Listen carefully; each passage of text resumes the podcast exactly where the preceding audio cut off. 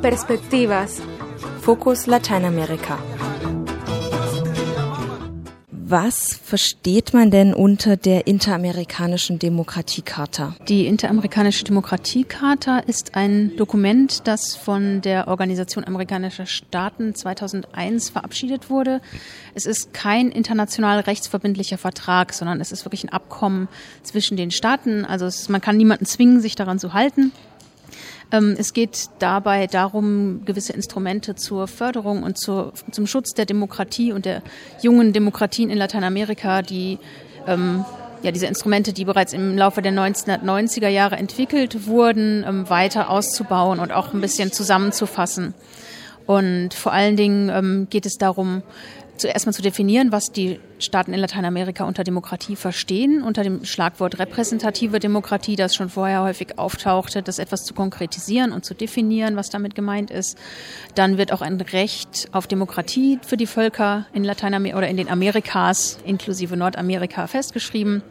Und es werden bestimmte Mechanismen zur Förderung und zum Schutz der Demokratie ähm, entworfen. Zum, zum einen verschiedene präventive Maßnahmen, wo also sowohl die Staaten selbst, die möglicherweise von Demokratiekrisen bedroht sind, als auch die Organisationen tätig werden können, um solche Krisen zu verhindern. Dann die Möglichkeit auf Veränderungen der demokratischen Ordnung oder drohende Veränderungen der demokratischen Ordnung oder eben Unterbrechungen der demokratischen Ordnung, etwa durch einen Putsch, zu reagieren. Und dann gibt es weitere Möglichkeiten, wo zum Beispiel das Instrument der Wahlbeobachtungsmissionen, was schon über längere Zeit von der Organisation amerikanischer Staaten intensiv praktiziert wurde, noch weiter zu festigen und zu institutionalisieren. Dann haben ja auch einzelne lateinamerikanische Organisationen wie Mercosur, UNASUR noch eigene Demokratieklauseln erlassen. Warum waren die zum einen sehr spät wie beim UNASUR und warum braucht man die zusätzlich zu dieser Demokratiekarte denn noch?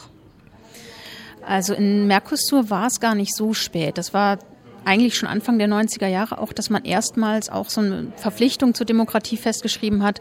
Dann anlässlich einer demokratischen Krise in Paraguay 1996, wo es so Putschdrohungen gab seitens eines Generals, hat man dann auch diese erste Version der Demokratieklausel geschaffen. Und dann hat es aber jetzt immer wieder Aktualisierungen gegeben, die letzte, glaube ich, in 2011, ähm, wo man dann das Ganze nochmal verbessert hat. Und auch im, bei, bei der UNASUR ist es so, dass hängt natürlich auch damit zusammen, dass die Organisation als UNASUR erst 2008 gegründet wurde und dann hat man eben logischerweise erst 2010 sich mit dem Thema beschäftigt.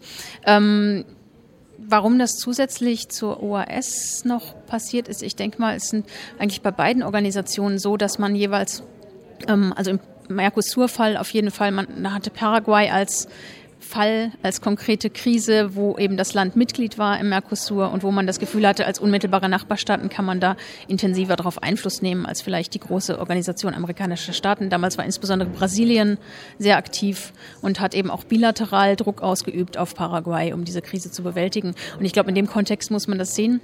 Bei UNASUR ist es so, dass UNASUR so ein bisschen auch von der Rhetorik her versucht, sich als bessere Alternative zur OAS für Südamerika darzustellen und ähm, dementsprechend man vielleicht ähm, den auch den Impetus hat, den Antrieb hat, auch dann auf dem Bereich im Bereich der Demokratieförderung was Eigenes einfach zu machen und der OAS entgegenzusetzen.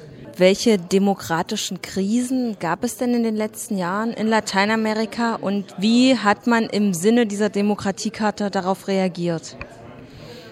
Ja, die beiden aktuellsten Fälle sind eigentlich Honduras in 2009, wo nach zunehmender Polarisierung zwischen Regierung und Parlament und zwischen dem Präsidenten insbesondere und ähm, seinen Gegnern es zu einem Putsch kam, wo der Präsident also in einer Nacht- und Nebelaktion äh, in seinem Pyjama außer Landes nach Costa Rica geflogen wurde durch das Militär. Also das Militär war hier beteiligt, war aber eigentlich nicht der zentrale Agent. Insofern ist es kein klassischer Militärputsch. Es wurde danach auch keine Militärregierung errichtet sondern es gab dann eine Interimsregierung, die von demjenigen angeführt wurde, der auch verfassungsmäßig als Nachfolger vorgesehen gewesen wäre, wenn denn der Präsident regulär aus dem Amt geschieden wäre, etwa durch Tod oder was auch immer, ja, oder Krankheit.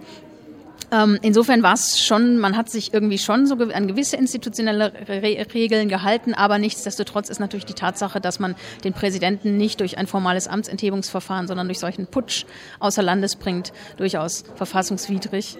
Und hier hat die OAS ähm, reagiert, indem sie relativ schnell nach dem Putsch eine Sondersitzung der Generalversammlung einberufen hat und dann nach wenigen Tagen, zuerst hat man dem Land ein Ultimatum gestellt, dass der äh, aus dem Amt ge gebrachte Präsident wieder installiert werden soll. Und als das nicht passiert ist, hat man dann ähm, die Hon Mitgliedschaft von Honduras suspendiert. Also das heißt, man hat es aus den Aktivitäten der Organisation vorerst ausgeschlossen. Das ist also eine, ja, die härteste Sanktion, die der OAS zum gegenwärtigen Zeitpunkt zur Verfügung steht. Dann gab es den Fall von Paraguay, das war in 2012, das ist also gerade ungefähr ein Jahr her, wo es ein Amtsenthebungsverfahren gegen den damaligen Präsidenten Fernando Lugo gegeben hat. Das war der erste Präsident, der sozusagen nicht aus dem Establishment kam. Also sonst war es so, dass nach der Demokratisierung in Paraguay eigentlich viele, eigentlich alle Präsidenten aus der Partei stammten, der auch der damalige Diktator Strössner angehört hat. Und dass es halt immer noch starke Verknüpfungen gab zwischen Militär, Unternehmern und den ja, Anhängern dieser Partei.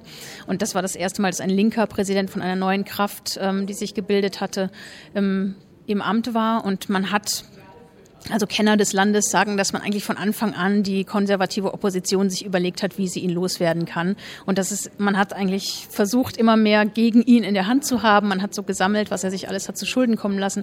Und dann hat man halt ein, ein, ein, ähm, eine blutige Auseinandersetzung zwischen der Polizei und Bauern zum Anlass genommen, ihm Missmanagement und schlechte Amtsführung vorzuwerfen. Und hat man in einem relativ schnellen Prozess, wo er auch wenig Möglichkeit hatte, sich zu verteidigen, seine Verteidigung vorzubereiten, das Amtsenthebungsverfahren durchgeführt, das zwar formal schon mit der Verfassung konform ging, aber man kann durchaus der Meinung sein, dass es eben von vornherein ein abgekatertes Spiel war, sodass er wenig Chancen hatte, dann tatsächlich dieser Amtsenthebung zu entgehen. Ähm, Daher wird es von vielen auch als Putsch bezeichnet. Die OAS hat das nicht so gesehen. Die hat zwar den Prozess mitverfolgt, hat ähm, der Generalsekretär hat mehrfach seine Besorgnis zum Ausdruck gebracht angesichts dieses etwas fragwürdigen Amtsenthebungsverfahren.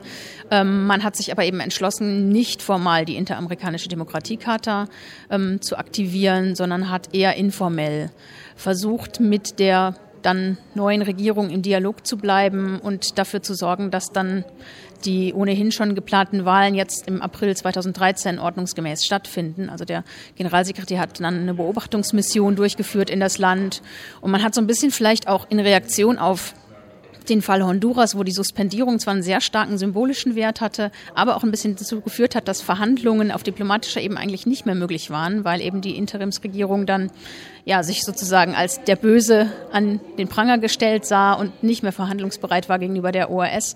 Und das hat man versucht, diesmal anders zu machen, indem man eher so diesen kooperativen Weg gewählt hat, mit, ohne, ohne sich ganz stark gegen dieses Verfahren auszusprechen. Was denken Sie, könnte man an der interamerikanischen Demokratiecharta noch verbessern? Man, ja, also es wird viel diskutiert. Es hat insbesondere jetzt zur Zehn-Jahresfeier der Demokratiecharta einiges an Reformvorschlägen gegeben. Was viel erwähnt wird, ist ähm, dieses Prinzip der unconstitutional alteration, also verfassungswidrigen Veränderungen der demokratischen Ordnung, das ja sehr schwammig ist, dass man dieses ähm, näher definieren müsste, was eigentlich damit gemeint ist. Genau das Gleiche wird auch oft gesagt gesagt, zu der Constitutional Interruption, also zu der Unterbrechung der, demokratischen Ordnung. Da gibt es also diverse Reformvorschläge, wie man das definieren kann oder auch wie man ja, demokratische Krisen definiert. Ähm, das Carter Center zum Beispiel in den USA, da gibt es eine extra Gruppe, The Friends of the Inter-American Democratic Charter. Die haben so verschiedene Definitionsentwürfe vorgelegt. Und da könnte man sicherlich einiges verbessern, ähm, dass man das genauer definiert, dass man genauer auch ähm, insofern leichter macht, die Charta zur Anwendung zu bringen, als eben dann deutlicher wäre, wann eine demokratische Krise vorliegt. Es ist allerdings im, in der momentanen Situation in Lateinamerika oder auch in den Amerikas nicht sehr wahrscheinlich, dass es zu einer solchen Reform kommen wird, aufgrund der ja doch recht starken ideologischen Differenzen darüber, was denn Demokratie eigentlich bedeutet. Also es hat ja einige Regierungswechsel seit 2001, seit der Verabschiedung der Charta gegeben. Ähm, in linke Richtung, vor allem in Ecuador und in Bolivien und auch in Nicaragua. Ähm, Venezuela war Chavez schon vorher an der Macht und hatte schon zur Verabschiedung, zum Zeitpunkt der Verabschiedung der Charta gewisse Bedenken gegenüber der Definition der repräsentativen Demokratie weil er eben eher ein partizipatives Modell der Demokratie befürwortet. Genauso sehen das eben die neuen Präsidenten in Ecuador, Bolivien, Nicaragua. Ähm, von daher würden die jetzt, wenn man die Charta neu verhandeln würde, sicherlich ähm, andere Modelle befürworten. Und viele Experten sind der Meinung, dass man dann mit einem noch ja, noch einem minimaleren Konsens herauskommen würde, als jetzt aktuell in der Charta steht.